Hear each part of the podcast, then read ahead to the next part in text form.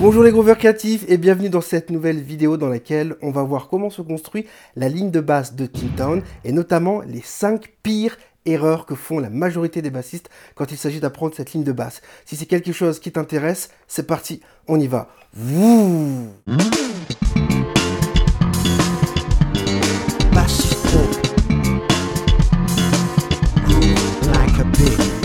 Dans cette vidéo, on va voir comment jouer la ligne de basse Tinton de Jaco Pastorius. Mais avant ça, n'oublie pas de cliquer sur le bouton qui va bien pour t'abonner à la chaîne pour ne pas rater les prochaines vidéos. Et pense à activer la cloche pour ne pas rater les prochains lives de PIC dans lesquels je réponds aux questions de tous les abonnés de la communauté. Donc, on va voir tout de suite, sans plus attendre, la ligne de basse de Tinton de Jaco Pastorius. Alors, c'est pas une ligne de basse qui est forcément évidente, voilà, tant d'un point de vue technique que d'un point de vue rythmique. Donc ça va te demander énormément d'exigence, voilà, de rigueur et de sérieux pour pouvoir l'apprendre. Et surtout bah, de courage et de pas avoir le flashy euh, object syndrome, c'est-à-dire euh, dès que tu vois une autre ligne de basse, tu vas apprendre une autre ligne de basse.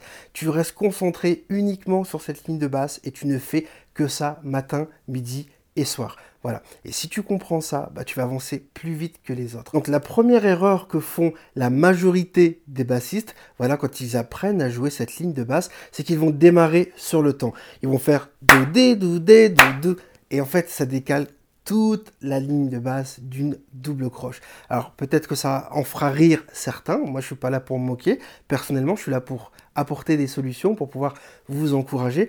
Et ce que je vous invite à faire, c'est vraiment décortiquer. Et ce qu'on va faire, on va analyser la première mesure de cette ligne de basse. On va juste la chanter dans un premier temps. Donc ça fait 2, 3, 4, 1, 2, 3, 4. Juste les deux premières pulsations par exemple. Donc 2, 3, 4, 1, 2, 3, 4. 2, 3, 4, 1, 2, 3, 4. Do dé, do dé, do dé, de 1. Do dé, do dé, do dé, de. Sur le, sur le temps, là, le temps d'un quart de temps, il y a vraiment un silence. Et ce silence est extrêmement important. Tu dois le ressentir. C'est pas quelque chose de théorique. Voilà, ça fait partie de la musique. Le silence, ça fait partie de la musique. Le silence, ça fait partie du groove. Et là, on a un bel exemple avec cette première pulsation. Donc, je vais le ralentir pour le décortiquer. Donc, si tu utilises comme moi le conocole, ça donne pour quatre syllabes, takadimi, d'accord? Takadimi, takadimi, takadimi, takadimi. Sauf que tu vas pas dire le ta, tu vas dire le reste. Kadimi, kadimi, kadimi, kadimi, kadimi. Et c'est comme ça que tu dois démarrer la ligne de basse. Si tu n'es pas à l'aise avec le conocole et que tu préfères euh, les nombres, on va faire 1, 2, 3, 4. Donc au lieu de faire 1, 2, 3, 4, 1, 2, 3, 4, tu vas faire 2, 3, 4. 2, 3, 4. 2, 3, 4. 2, 3, 4. 2, 3, 4. Et ça nous donne ceci. 1. 1. 1. Voilà. Et ça, c'est vraiment la première erreur que font énormément de bassistes, c'est-à-dire qu'ils zappent les syncopes. Donc c'est un problème d'ordre rythmique. Ils zappent la syncope du premier temps pour pouvoir démarrer sur le temps parce que c'est beaucoup plus confortable. Voilà, pour nous les êtres humains, genre ah le premier temps, ah mais en fait là pas du tout. Merci Jaco. donc déjà c'est cool, tu vas progresser rythmiquement grâce à ça. La deuxième erreur en fait, c'est de ne pas utiliser euh, les cordes à vide. Voilà, souvent par exemple quand il s'agit de Tinton, les bassistes, je vois les pardon les bassistes qui font ça. C'est-à-dire qu'ils vont jouer le sol ici. Cinquième case, corde de Ré. Hum, hum, hum. Pas bon. Caca. en fait, là, il s'agit de jouer une corde à vide, comme ceci. Do, do, do, si bémol, do, sol. Sol doit être joué en corde à vide ici.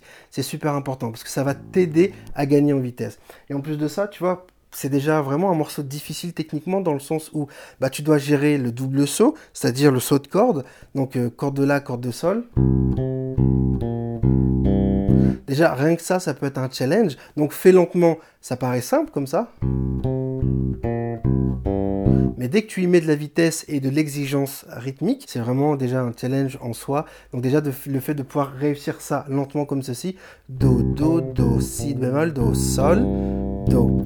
1, Do, Do, Do, Si, Do, Sol, Do, 1.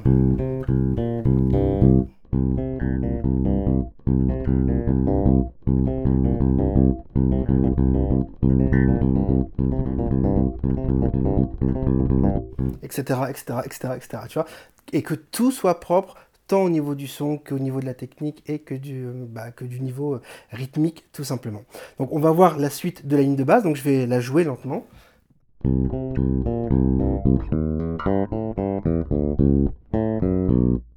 Donc là, comme tu peux le voir dans ce phrasé-là, j'utilise aussi énormément de cordes à vide. C'est ce qui va te permettre de gagner en vitesse et en précision. Parce que si tu cherches à tout jouer sur le manche comme ça, bah ça, ça va pas sonner fluide comme Jaco. Tu vois, ça va sonner genre mudi, super euh, boueux en fait. Et moi, ce que je t'invite à, à, chercher, c'est en anglais, on utilise le terme to emulate. Tu vois, l'idée c'est vraiment de chercher à te rapprocher en fait du son original de Jaco du possible au mieux, sans devenir un jacoïste, d'accord Mais vraiment de te rapprocher du son de Jaco et de son toucher. Parce que c'est tout l'intérêt d'étudier des morceaux de, de maîtres comme ça. Tu veux te rapprocher de leur son comme ça quand tu sais que tu as besoin d'avoir ce genre d'attaque? Bah, t'as le son, t'as l'agressivité, t'as tout ce qu'il faut, etc. T'es pas, en train de, pas en train de galérer, genre, ah, ah, comment il fait? Ah, ah, ah, je vais acheter un nouvel ampli, ça va aller mieux. Oh, je vais changer mes cordes, ça va aller mieux, puis je vais mettre un nouveau préampli, ça va aller mieux. Non ça vient de toi, ça vient de ta pratique. C'est super important. Donc voilà, donc tu fais euh, super méga attention à ça. On continue.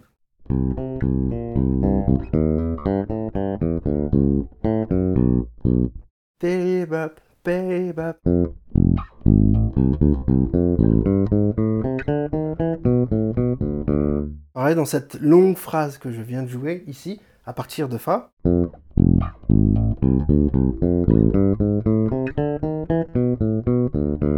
La troisième erreur en fait que font la majorité des bassistes quand ils apprennent cette ligne de basse, encore une fois, c'est de ne pas vouloir utiliser les cordes à vide sur la note La et sur la note Ré. Ils cherchent, je ne sais pas pour quelle raison, encore une fois, je ne suis pas là pour juger, je suis là pour vous apporter des solutions, vous faire gagner du temps, mais absolument à jouer par exemple la note La ici, 15 euh, cinquième pardon, case corde de Mi, et la note Ré, ici, cinquième case, corde de La. Ok, donc on va, on, va regarder ce qui se passe en détail. Donc je fais le Fa. Donc la note La, je vais la jouer ici. D'accord On a...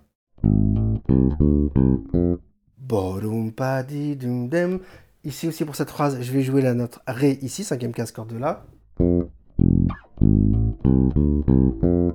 Et là, j'ai une nouvelle fois la note La. Et euh, cette note-là doit être jouée en corde vide. C'est ce qui va te permettre d'avoir le temps de démancher pour aller chercher les autres notes et de gagner du temps, donc du coup de gagner en vitesse et en précision. C'est super important que tu comprennes ça et que tu le pratiques lentement, comme ceci. Tu vois, grâce à la corde à vide, je suis là, j'ai le temps d'aller démancher.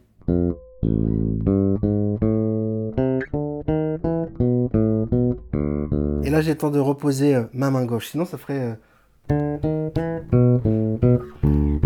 je suis obligé d'aller courir après une note comme ça. Donc les cordes à vide, c'est vraiment un life changer. Et Jaco Pastorius, bah, c'était pas un rigolo, tu vois. Il a quand même, c'est quand même un super pianiste, un super compositeur. Il joue de la contrebasse, il joue de la basse. Donc voilà, il a étudié la contrebasse et des contrebassistes.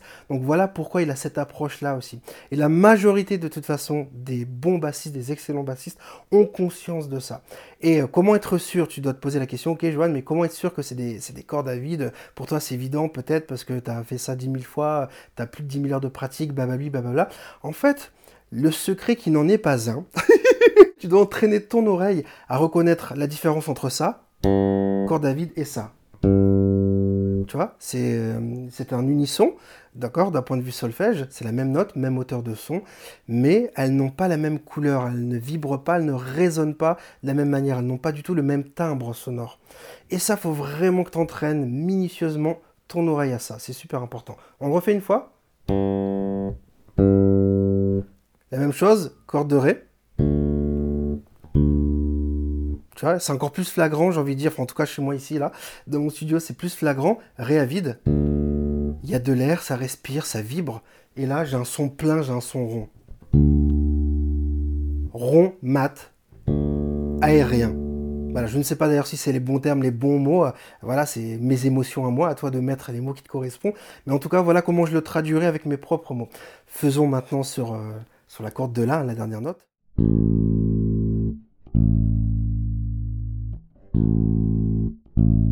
Voilà, je t'invite vraiment à essayer de reconnaître ça les yeux fermés. Maintenant, je te propose de voir la quatrième erreur que font la majorité des bassistes quand ils souhaitent apprendre cette ligne de basse, ou même quand ils connaissent déjà cette ligne de basse, qu'ils savent déjà la jouer euh, parfaitement. Cette erreur est la suivante, c'est qu'ils n'apprennent pas la grille d'accords de ce morceau. Et la grille d'accords de ce morceau n'est pas complexe. En fait, qu'est-ce que j'entends par la grille d'accords? C'est il y a la grille d'accords et il y a la structure. Donc la structure du morceau, quand est-ce que sont joués les thèmes et la structure harmonique du morceau. Qu'est-ce qui se passe à l'intro? Qu'est-ce qui se passe pendant la ligne de basse? Qu'est-ce qui se passe pendant les interludes, etc.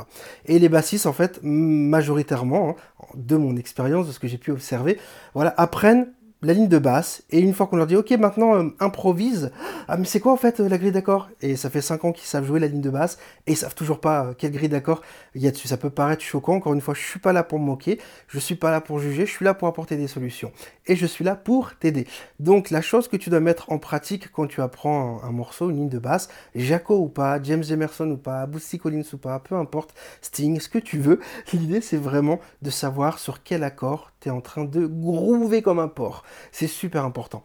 Là, dans le cadre de Jaco, on a de cette ligne de base du thème, on n'a que 4 accords. On a Do 13, donc c'est un accord de 13e, on n'a que des accords de 13e, on a Do, ensuite on a La, ensuite on a Fa, et enfin on a Ré. Donc tu vois, il y a juste 4 accords. Ouh si ça te stressait de savoir quelles sont les harmonies de cette ligne de basse, eh ben, au moins c'est fait. Tu vois, tu n'as aucune raison déjà de toute façon de stresser. Il faut juste que tu t'assoies, tu prends le temps tranquillement voilà, de chercher c'est quoi les harmonies et ensuite de les appliquer euh, à la basse, de les jouer en accord. Voilà, soit tu joues des accords, soit tu joues des arpèges, mais il faut absolument que tu saches quelles sont les grilles qui correspondent à la mélodie que tu vas jouer à la basse.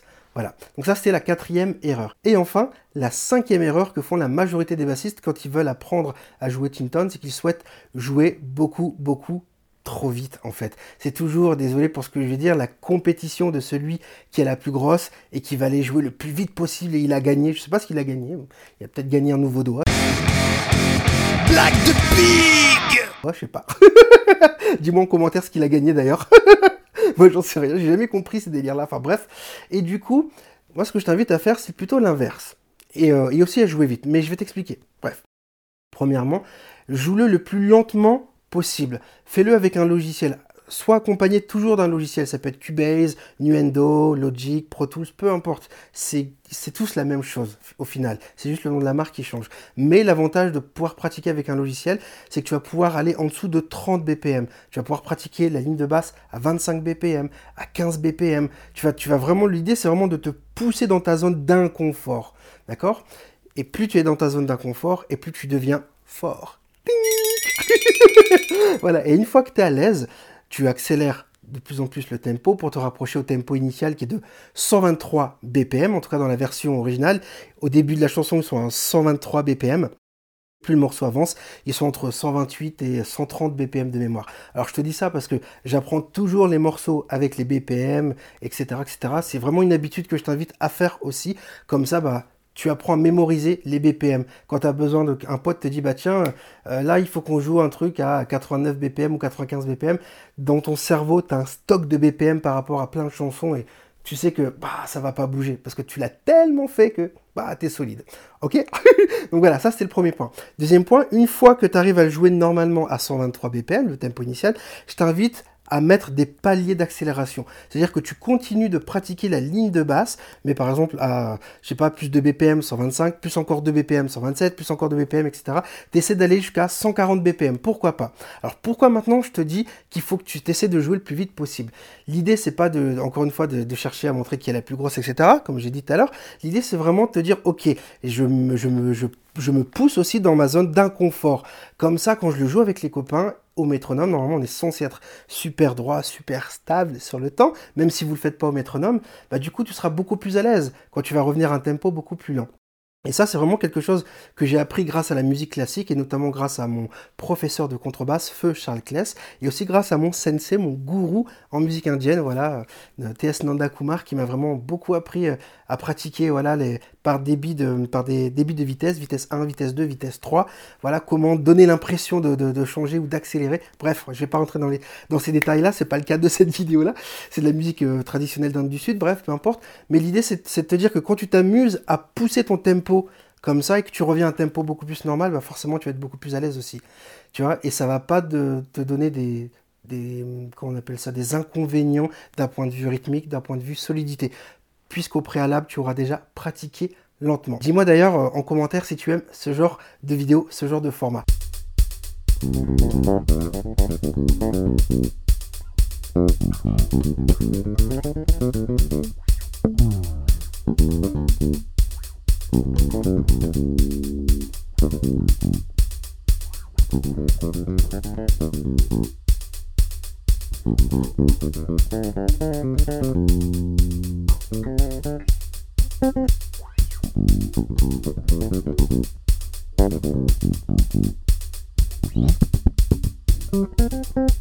Donc voilà, j'espère que ça t'a plu, que ça t'a inspiré, que ça t'a donné encore plus envie de développer le répertoire de Jaco Pastorius pour avoir plus de plaisir avec ta basse. Donc n'oublie pas que tu peux télécharger gratuitement la partition voilà, de Town dans l'université Groove Lacupig. Elle s'affiche d'ailleurs un instant à l'écran. Fais-toi plaisir. Donc comment l'obtenir? C'est simple, tu cliques sur le premier lien qui est dans la description voilà, en dessous de la vidéo, ou sur le i comme info, voilà, dans le coin de cette vidéo.